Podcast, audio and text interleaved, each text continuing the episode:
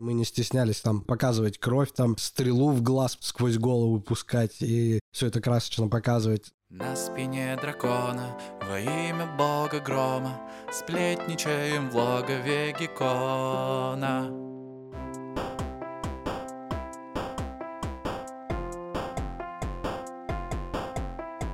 Привет! Эти ремарки перед выпусками стали уже доброй традицией, в которой я не хочу себе отказывать. В прошлом эпизоде мы говорили о комиксах, но помимо них есть еще и графические романы, которые превращаются в настоящие огромные монументальные книги. И вот мне хочется рассказать вам о классном историческом проекте, где не скучно, красиво и повествует о былых и стародавних временах. По-прежнему Артему спасибо за монтаж, Сереже спасибо за джинглы, а вам спасибо за то, что слушаете Логово Геккона на своих любимых платформах. Погнали! Эй, поясни, кто ты есть Друзья, всем привет! Логово Геккона, третий эпизод, и сегодня невероятно интересная тема. Я рад приветствовать у себя в гостях своего давнего друга, товарища Льва Маврина. Лева, привет! Привет, всем привет, Серега, привет. Да, чтобы вы понимали, с Левой нас связывает очень многое. Мы в свое время вместе делали кулинарное шоу «Аппетитное свидание», которое прожило не так уж и долго, но было достаточно ярко. Но ярко и феерично. Да, ярко и феерично. Кроме того, Лев в моей памяти сохранился как талантливый оператор в свое время, монтажер, потом режиссер. И общаться мы будем не совсем по этой теме, а общаться мы будем по графическим романам сегодня, потому что в прошлом году я узнал, что Лев взялся за огромный большой проект, причем это получилось случайно. Я встретился с ним пообщаться про его операторские съемочные дела, про фильм, про дизайн как он сложно назывался? Техническая эстетика. Вот, техническая эстетика. В общем, в моей голове это был очень сложный фильм про визуальные решения и всякую олдскульную крутоту. Я думал, ну, Лева, приходи, будешь экспертом у нас на Геконе на питчинге, послушаешь про сериалы, фильмы, которые люди хотят делать, снимать, дашь кому-то оценку, можешь какой-нибудь советик. А в итоге он говорит, погоди, у меня тут клевый новый проект, открывает ноутбук, и я вижу картинки, где князь, красивый, нарядный, раскрашенный, лупасит кого-то мечом. Я такой, нифига себе. И так я узнал о проекте, о котором мы сегодня поговорим.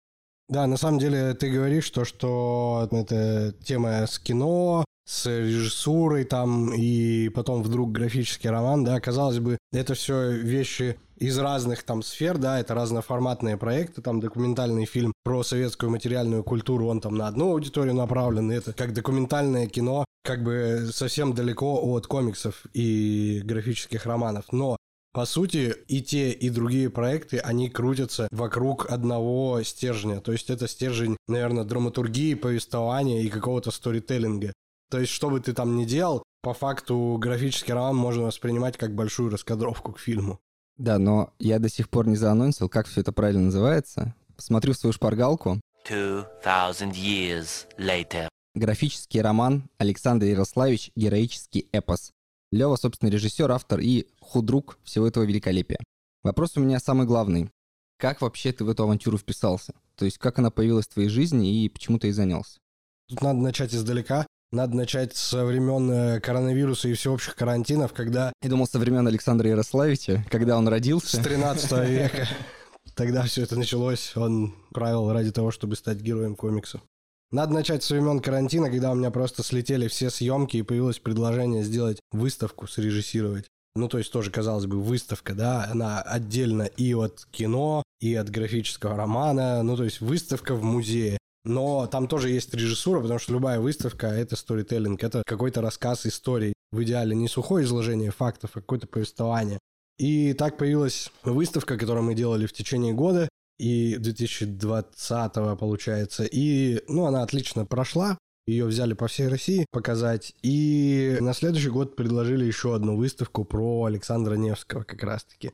Мы думали, думали, как ее делать, думали, как рассказывать об этом князе, потому что 13 век, как ты это визуализируешь? Фотографии. А почему он сейчас, ну, не сейчас, а в тот момент был актуален? А потому что в тот год было 800 лет э, Невскому. Господи, я очень далек от истории. Хорошо, что не актеру Невскому. Ха.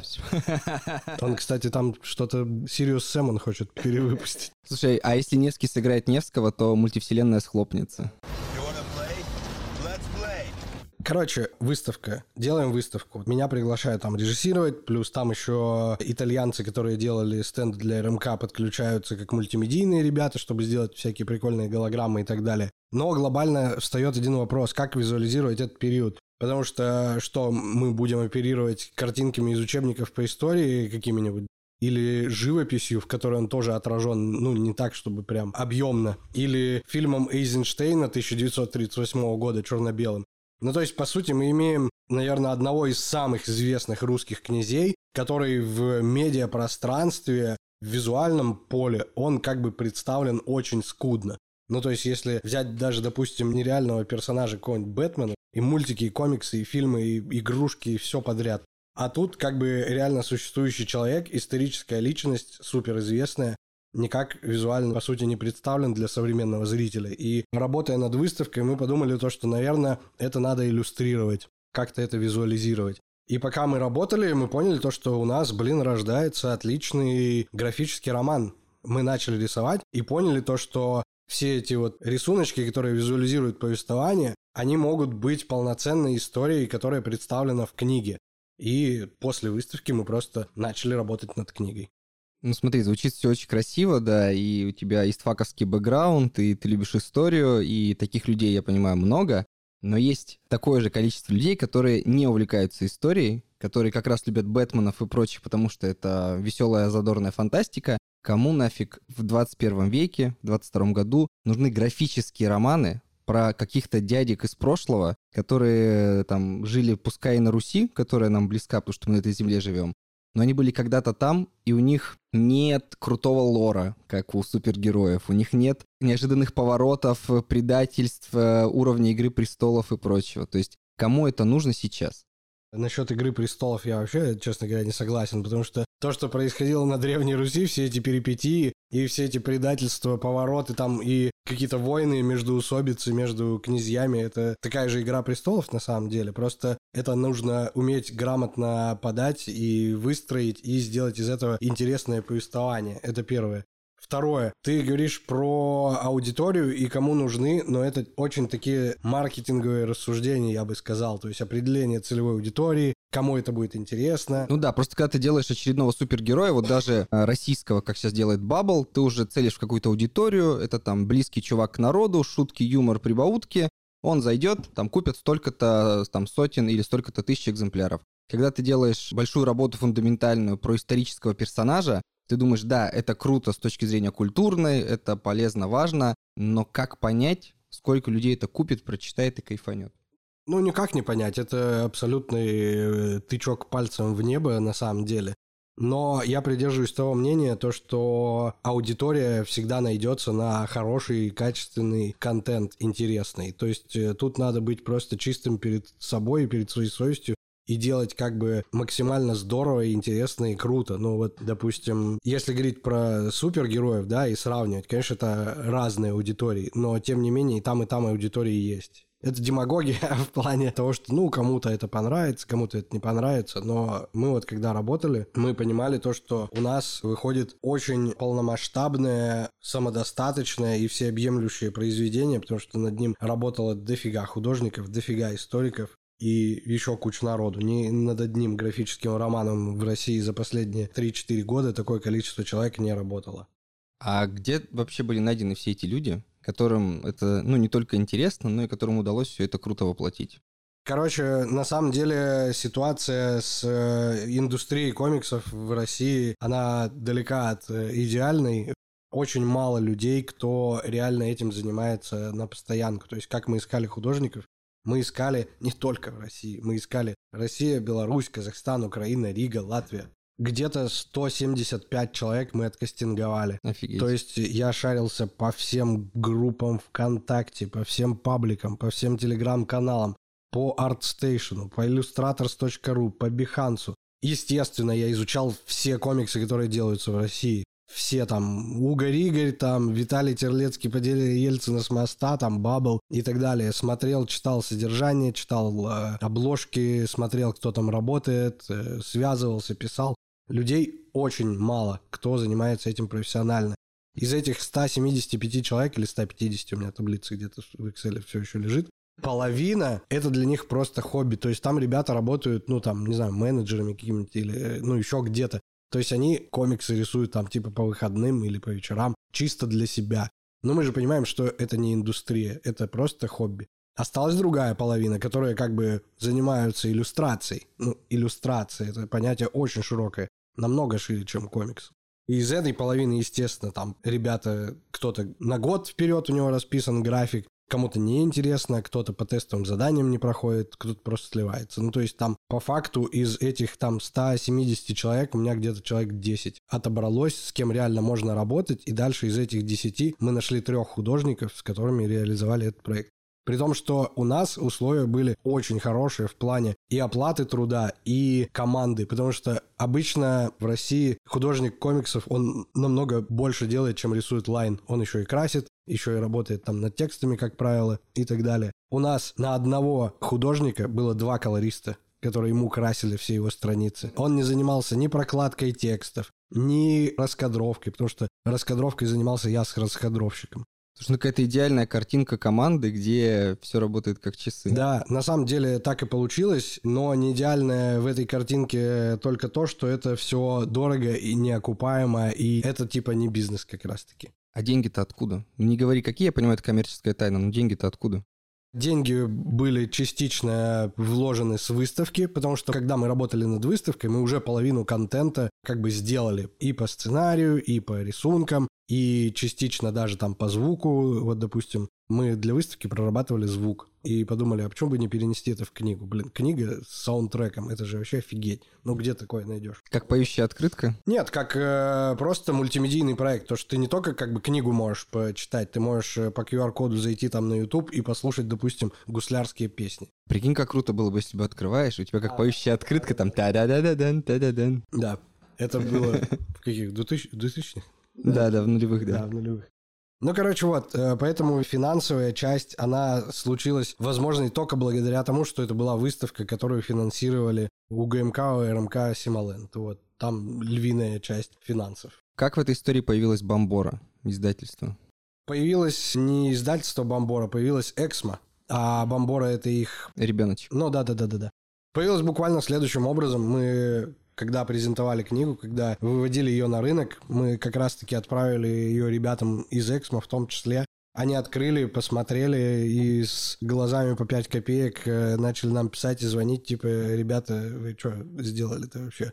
Зачем вы настолько проработанный, настолько трудозатратный, настолько дорогой проект реализовали? Типа, это очень круто. Они позавидовали или где-то вас в чем-то порицали или ругали, что можно было сделать по-другому? Не-не, они были просто в шоке, что какие-то чуваки вложили огромное количество сил, средств и времени в проект, который, скорее всего, не окупится. Вот, то есть они такие, это вообще возможно? Мы такое качество видели только за бугром, мы его как бы берем и переиздаем. То есть переводим на русский и переиздаем. В России такие проекты с таким подходом, ну, их нет практически. И мы просто договорились с ними на дистрибуцию, то есть они наши представители на рынке, они нас продают. А как в таком случае делятся деньги? Ну, то есть не в цифрах, а в процентах? О, я не знаю, это хороший вопрос. Это вопрос к продюсерам скорее, не ко mm-hmm. мне. Я потому что как автор просто представляю это произведение. То есть я не влажу там ни в дистрибуцию, ни в какие-то такие отношения продюсерские, договорные, юридические они нас взяли на реализацию. То есть мы как бы через них продаемся, они получают с этого процент. То есть они как э, продуктовые, а у вас продукт как, э, не знаю, молоко. Ну да, да, мы типа сделали молоко и говорим, вот, ребята, продайте это молоко во всех торговых сетях. И все, они ставят книгу там в Читай город, на Лабиринт, на Озон, на Wildberries, ну везде, где продаются книги. Они туда нашу книгу заводят, и люди могут ее купить. А какой тираж вообще у вас был? Тираж у нас 3000 экземпляров, потом еще 3000. То есть 6000 общий тираж. А сколько что. разошлось? Есть инфа какая-то? Точно разошлось 3000, потому что появился второй трехтысячник. Mm-hmm. Когда появится следующий трехтысячник, наверное, можно сказать, что 6000 разошлось. Логически. Мне нужна твоя одежда, мотоцикл и байка. Давай вернемся чуть к работе. Удалось ли найти что-то необычное, клевое про Невского, пока вы готовились? Ну, то есть понятно, что история уже написана, и ты нового ничего не выдумаешь. В контексте найти там что-то э, фундаментально, не знаю, инсайдерское, ну, по-моему, невозможно. Но, может быть, вам удалось найти что-то клевое, что вы раскрыли с другой стороны, и об этом будет интересно почитать, посмотреть. Да, фундаментального как бы ничего уже не найдешь, потому что есть там новгородская летопись, есть Ипатьевская летопись, и есть ряд источников и монографий, которые закрывают все, что с ним происходило. Сейчас все школьники полезли в учебники истории, не понимая вообще, о чем речь. Ну, речь о летописях и источниках, откуда можно посмотреть информацию о этом князе. Но круто то, что все эти как бы произведения, они концентрируются в основном на главных его деяниях, а главное деяние князя — это защита своего княжества и государства, то есть это военные подвиги там и победы. То есть это концентрация вокруг там Невской битвы, Ледового побоища и переговоров там с татаро-монголами и абсолютно никак не реализован и не раскрыт такой интереснейший период, как детство князя. Это называется Origin. Да, да, да, да. То есть, как бы, как человек сформировался, как он пришел к тому, кем он стал. Своей это... суперсиле, так да, да, да, да, да. Это самое интересное. Это как э, Майлз Моралес из... Э... человека да, да, да, да, да. И этот объем информации, как бы вот это все его детство, там, во-первых, есть косвенные исторические всякие штуки, которые касаются правления его отца, там он затрагивается. Ярослав Всеволодович, его отец, и там затрагивается его сын Александр Ярославич по сути, мы фантазировали. То есть мы там знали, что в таком-то году там в Новгороде был голод, и его с братом оттуда увезли, потому что там был бунт боярский. Потом в 1234 был поход под город Юрьев, Дербт, где его отец победил орден меченосцев, и это было боевым крещением для молодого князя, потому что он впервые тогда участвовал в сражениях. И вот, имея вот такие опорные точки, мы уже дальше фантазируем, по сути, и развиваем, что там могло произойти, как это могло произойти. Естественно, это не историческая достоверность, ну, потому что о чем тут говорить, это все выдумка, это наше художественное предположение, но тем не менее это очень интересно. Такой немножко фанфик, но основанный на реальных событиях. Да, основанный на реальных событиях абсолютно исторически точно. Поэтому тут э, как бы тоже много с чем можно фантазировать, придумывать, как это могло быть. Ну, естественно, надо внутри себя иметь какие-то рамки примерные, чтобы это все выглядело и реально, и достоверно, но не слишком чопорно, скучно и сухо. Ну вот вопрос про скучность. А не было соблазна взять и вот, знаешь, добавить элементы слэшера, добавить туда секса, добавить какой-то жесть, чтобы вот такая «Игра престолов», но про Невского и чтобы как раз вот молодая аудитория, которая сейчас сидит на престолах на Доме Дракона и прочем, сказала, вау, оказывается и про русских чуваков есть вот что-то такое масштабное, крутое, и не просто с интересной историей, но еще и с тем, что завлекает. С каким-то фаном жестким, да? Да, да, что, знаешь, там отрубают конечности, все спят друг с другом, там Таргариенов устроили и так далее. Ну, у нас на самом деле есть там как бы жесткие моменты, если говорить про сражения. Мы не стеснялись там показывать кровь, там стрелу в глаз сквозь голову пускать и все это красочно показывать. Но ты тут говоришь скорее о каком-то авторском, что ли, видении, да?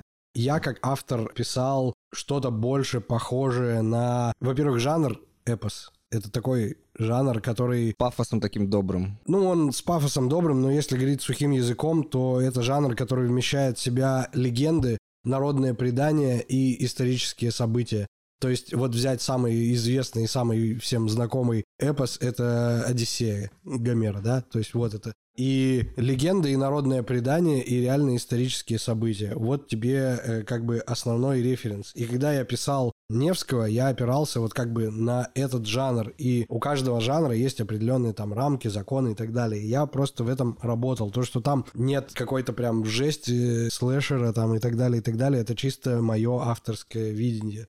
То есть я писал очень круто, то, что нам никто не говорил, как и что делать. То есть над нами никакого цензора не стоял. Полет что, фантазии типа, такой. Да-да-да, типа вот этого можно, вот этого вам нельзя, нам вообще никто ничего не говорил.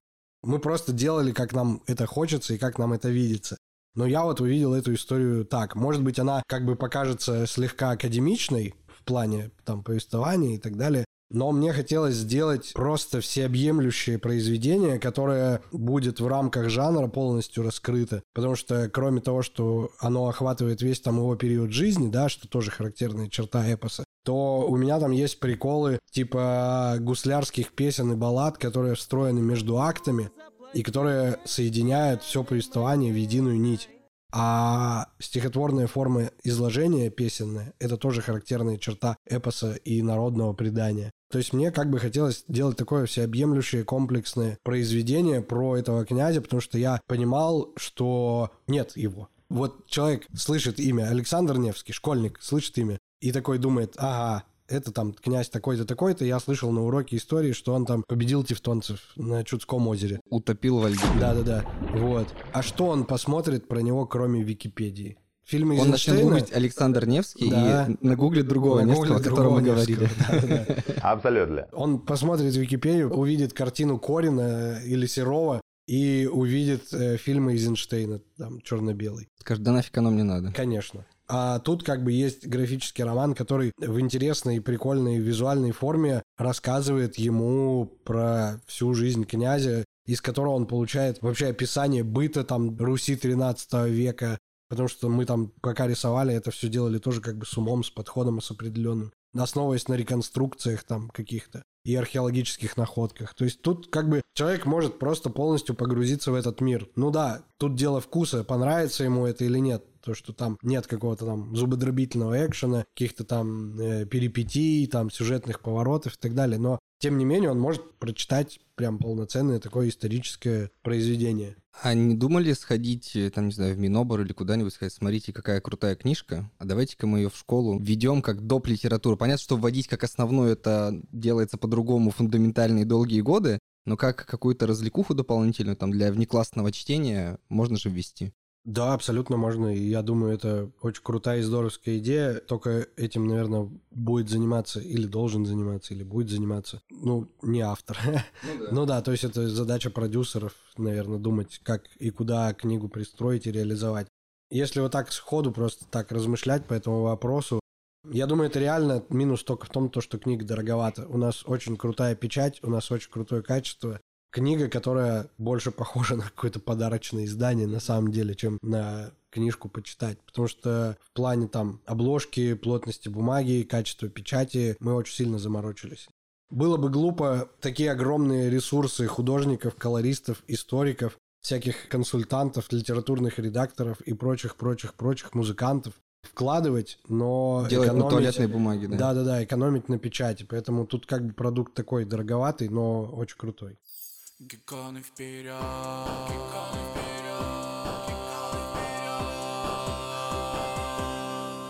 Сколько в итоге дней в своей жизни ты потратил на Александра Невского? Именно от и до на создание. Где-то год и два месяца. 14 месяцев. И то есть ты каждый день садился? Да, фигачил каждый день. Это жестко. Во-первых, я писал сценарий 4 месяца, первые 4 Мгм. месяца. Погружался, консультировался, переписывал, переписывал, переписывал, редактировал, стилизовал, чтобы это все было и не вычурно, и в то же время как-то аутентично и интересно. Потом уже работал как художественный руководитель, потом собирали команду, потом определяли визуальную стилистику, потом уже рисовали, красили, там, до этого еще раскадровывали. Ну, то есть 14 месяцев постоянной такой работы. Ну вот ты говорил, что у вас не было там цензоров или тот, кто, грубо говоря, вас в чем-то останавливал, но вот в какой момент ты понимал, что вот сейчас там надо стартовать и делать следующий этап? Ну, то есть вот ты написал сценарий, как ты понял, что это клево, это то, что не только ты хочешь, но и то, что хотят впоследствии увидеть те, кто дал на это денег? Что касается сценария, никак ты это никогда не поймешь, потому что я сценарий переписывал и улучшал до последнего дня постоянно. Но так как у меня большой опыт в кинопроизводстве, у меня есть понимание того, как выстроен должен быть процесс и из каких этапов этот процесс состоит. И я почему в начале подкаста сказал, что это все крутится вокруг одного стержня, это действительно так. Потому что когда ты создаешь произведение, у тебя в основе лежит сценарий, да? Дальше ты его, будь то это фильм или комикс, или там, не знаю, мультфильм, анимация, ты после сценария приступишь, скорее всего, к проработке там персонажей, потом к проработке раскадровки. Дальше ты будешь думать над композицией, над визуальным повествованием. Потом ты это будешь уже как-то отрисовывать. Ну, тут у меня были художники, в кино у меня был бы оператор. Тут у меня были исторические консультанты, а в кино у меня был бы тоже исторический консультант и художник по костюмам и декоратор какой-нибудь. То есть тут, по сути, весь набор действий тот же самый, что и при съемке фильма или сериала. Единственное, что только ты не снимаешь, а рисуешь. Вот и все. А самая сложная фигня, которая случалась, пока ты работал над проектом? Ну вот момент, когда ты такой, да блин, Самая сложная фигня это, это не фигня на самом деле даже. Это очень серьезная проблема, когда ты работаешь над большими проектами, у тебя команда устает. Особенно у нас в России таких проектов долгосрочных очень мало. Ребята привыкли на короткие дистанции бегать, им очень тяжело на большой дистанции работать, потому что когда ты рисуешь комикс в каком-то таком простом стильке, таком флетовом немного, ты его можешь закончить там за 2-3 месяца и взять следующий проект, там, неделю потусить, погулять и взять следующий проект. А когда ты рисуешь такую штуку, ты, получается, целый год делаешь одно и то же, и это просто по-человечески тяжело работать на такой дистанции. А как ты людей бодрил, чтобы они собирались силами? Вот это, наверное, одна из самых важных задач художественного руководителя, там, режиссера. Ну, тут надо просто чувствовать каждого сотрудника, где-то кому-то там, не знаю, дать отпуск, кому-то дать пинка, с кем-то выехать нам на турбазу, на шашлыки, в выходные погудеть и потом собраться и сказать, да, все, погнали дальше работать. Смотри, параллели с кино ты проводишь, и да, вот есть э, там в кино, в сериалах последний съемочный день, сняли, хлопушечка хлопнул, сказали, все красавцы, аплодисменты и пошли выпивать. А как у вас случился последний день работы над проектом? Да, вот слушай, вот как ты говоришь, примерно так и случился. Мы там дорисовали там последнюю страницу, и я понимаю, что все, художники свободные, все свободные, и в кино это называется шапка. Такая пьянка, когда все снимают шапку, типа. Такая глобальная пьянка последнего дня съемочного. У нас было примерно так же. Мы пошли, значит, в грузинский ресторан, мощно покутили, потом весь торговый центр, где был этот грузинский ресторан, эвакуировали из-за минирования и пожарной тревоги. Мы, в общем, пошли пить на улицу, а закончилось все это в студии звукозаписи, потому что один из э, наших э, художников, моушн-дизайнеров, он играет в группе Бужба на барабанах, и мы пошли на реп-базу просто продолжать отмечать окончание проекта. А, давай представим, что кто-то когда-то захочет либо экранизировать твой графический роман, либо экранизировать историю Невского, ну, в современном стиле. Кто бы мог его сыграть, как ты думаешь? Раз ты человек кино, я думаю, у тебя в голове есть образы. Кто бы мог сыграть Невского? Если ты российский кинопром не любишь, давай попробуем голливудский. Ну, Брэд Питт. Не староват ли? Или самое то? Ну, а смотря какой период жизни Невского брать. Тут же можно снять э, несколько, и про детство снять, и про отрочество, и про его зрелый возраст, где он уже как бы не воюет, не сражается, а только в Золотую Орду переговариваться ездит. Ну, лишь бы не Козловский, да? Лишь бы не Петров, я думаю. А Петров, кстати, похож, мне кажется. Если бороду ему отрастить, почему бы нет? Да, но он не любит прическу менять почему-то. Он всегда с одной прической. Я вот когда фильм «Текст» смотрел, я подумал, почему он из тюрьмы с такой модной укладкой возвращается? Почему он не мог на лысо побриться? Это же было бы офигенно фактурно и правдоподобно и необычно. Чего он не перевоплощается так визуально, как это делает? Э, Бейл, Кристиан, да. Например. Ну или кто-нибудь другой. Скажи мне, главное откровение или удовольствие, которое ты испытал во время работы над проектом? Ну, то есть вот о плохом мы поговорили, о тяжелом, да? Но вот что-то такое, от чего ты сел такой, офигеть, как же это круто. Это, наверное, когда у тебя складывается общая картинка. То есть сначала у тебя в голове куча разных там пазлов, каких-то референсов. Где-то ты вдохновляешься, допустим, фильмом, там, не знаю, «Король» с Тимоти Шаломе. Где-то ты вдохновляешься Эйзенштейном тем же самым, где-то ты еще что-то смотришь, где-то ты прочитал в книге и увидел реконструкцию Новгородского Кремля, и у тебя в голове очень много всяких таких фишечек, приколов, ништяков из разных сфер. Из сфер там кино, анимации, мультфильмов. И когда у тебя из всего этого варева всяких идей, референсов, аналогов, каких-то визуальных или невизуальных приколов, когда у тебя складывается свое общее видение и картинка, то ты просто нереально испытываешь какой-то творческий оргазм от того, что ты достиг понимания и общего видения. Ты все, у тебя все сложилось как надо. Весь пазл сложился в единую картинку, и все, вот это супер кайф. Объем мне не позволяет рассказать всю его жизнь от и до. Я ее, значит, должен поделить на периоды. Окей, поделил периоды детства, потом э, юношество и потом зрелый возраст. Окей, между этим периодом тоже дофига всего происходило. Как мне это связать? А как зритель воспримет то, что все эти три разных периода разные художники рисуют? Стиль же разный, рука разная, там линии разные. Ну, как любовь, смерть и роботы, там же тоже все люди разные, все рисовки разные. Вот, и я такой думаю, блин, как мне это все связать? Что мне с этим сделать? А потом все начало складываться, я пришел к этим гуслярским балладам. Мы записали стихи с Колей Шабуневичем, который ведущий рок-арсенала и лидер группы Blues Bastards. Он как бы суть, которую я хотел между этими главами поместить в гуслярские песни баллады, он эту суть облег в стихотворную форму, и я смотрю, что у меня произведение как бы разрозненное, да, на три части, оно становится цельным. И дальше я думаю, о, офигеть, а как эти стихи визуализировать? И я вспоминаю, что я ездил там в Суздаль на дизайн-конференцию, и там была лекция Олега Мацуева по русской письменности. И я такой думаю, о, орнаменты, значит. Как я это все могу оформить интересно в какой-то древнерусский причудливый орнамент, как портал, где будет этот стих написан. А потом я, значит, могу еще взять оркестр и написать музыку к этим песням. И все, как бы у тебя произведение, оно становится цельным, обретает форму. И вот это самое кайфовое. Пара вопросов осталось. Скажи мне, вот я захочу, допустим, сделать графический роман тоже про какого-то клевого персонажа. Исторического, не знаю, реально существующего. С чего мне начать? Куда, кому мне идти, кому предлагать идею? Потому что, мне кажется, у многих слушателей, да и у меня, может быть, есть желание сделать что-то эпичное, но с чего начать? Начать надо просто с того, что ты эту идею должен оформить во что-то внятное и понятное. Если ты сценарист, да, то ты можешь написать синапсис, написать логлайн, сделать презентацию и можешь написать, наверное, ну, если это там сериал, то пилотную серию или структуру сезона, допустим, какого-то.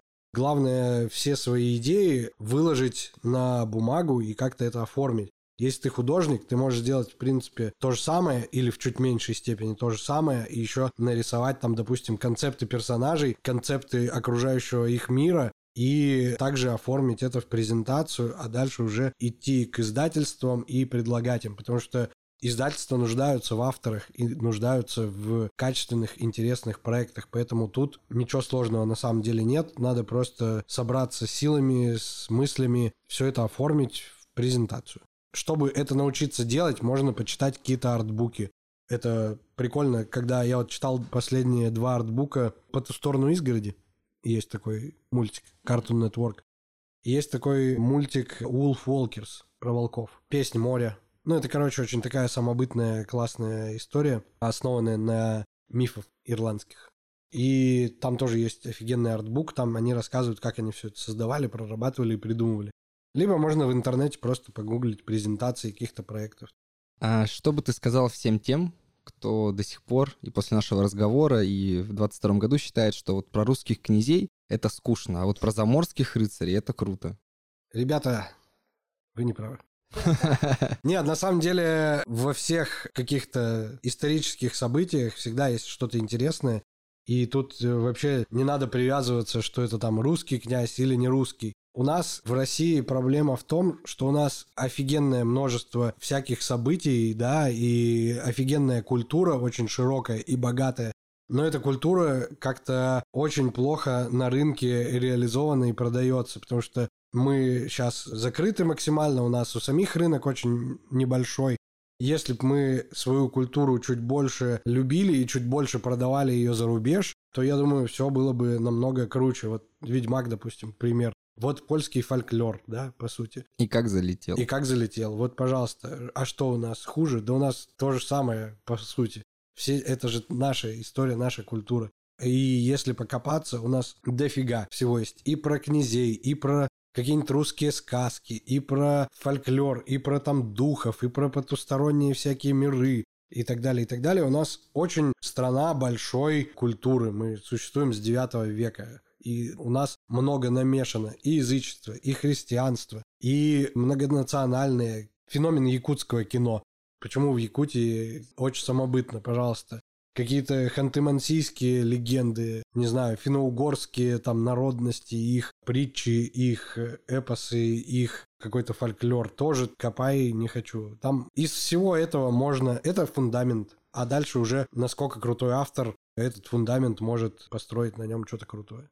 И давай финальное на правах дружеской рекламы. Где искать роман? Где его брать? Где у вас там промокодики, скидочки, чтобы цена не так кусалась? Короче, на самом деле тут э, рекламы никакой нет, потому что этим занимается Эксмо, и мы тут с тобой рассказываем про все это только с точки зрения какой-то общей осведомленности и просто интересного разговора. Потому что нам с продаж там ни горячо, ни холодно этим занимаемся не мы. Нам, как авторам, хочется просто рассказать о проекте, рассказать о той сложной и кропотливой работе, которую мы проделали. А если кому-то хочется купить, это можно сделать там в Читай-городе, в Лабиринте, на Book24.ru, на Озоне, на Wildberries. Вам нужно просто загуглить Александр Ярославич, это отчество, кстати. Александр Ярославич или Лев Маврин. Ну, это я как автор, меня там тоже можно загуглить. Ну и вот, и вам выпадет книжка, вы посмотрите, где дешевле, где удобнее вам ее забрать. Может, там какие-то будут скидки, бонусы на доставку. Там везде по-разному, мы за этим не следим. Ну, мы какую-нибудь ссылочку обязательно прилепим, чтобы было людям удобнее сразу искать. Да, ну я, в общем, на самом деле всем рекомендую купить, потому что как объект, который стоит на полке, который имеет огромную ценность, это очень крутая штука. Ну, потому что такого больше не будет, это точно. Никто в России больше таких сил и денег не вложит никогда в графический роман. Поэтому успевайте купить, потому что он скоро закончится, и все. Лев, спасибо, было очень интересно. Рок-н-ролл. Друзья, подкаст «Логово Геккона», Лев Маврин, Сергей Сивопляс. Сегодня говорили о графическом романе Александр Ярославич «Героический эпос». Слушайте наш подкаст на Яндекс Музыке, в Apple подкастах, Google подкастах и на всех любимых платформах. Скоро встретимся. Всем пока. На спине дракона во имя бога грома Сплетничаем в логове Ти-ди-ди-дин-ти-дин.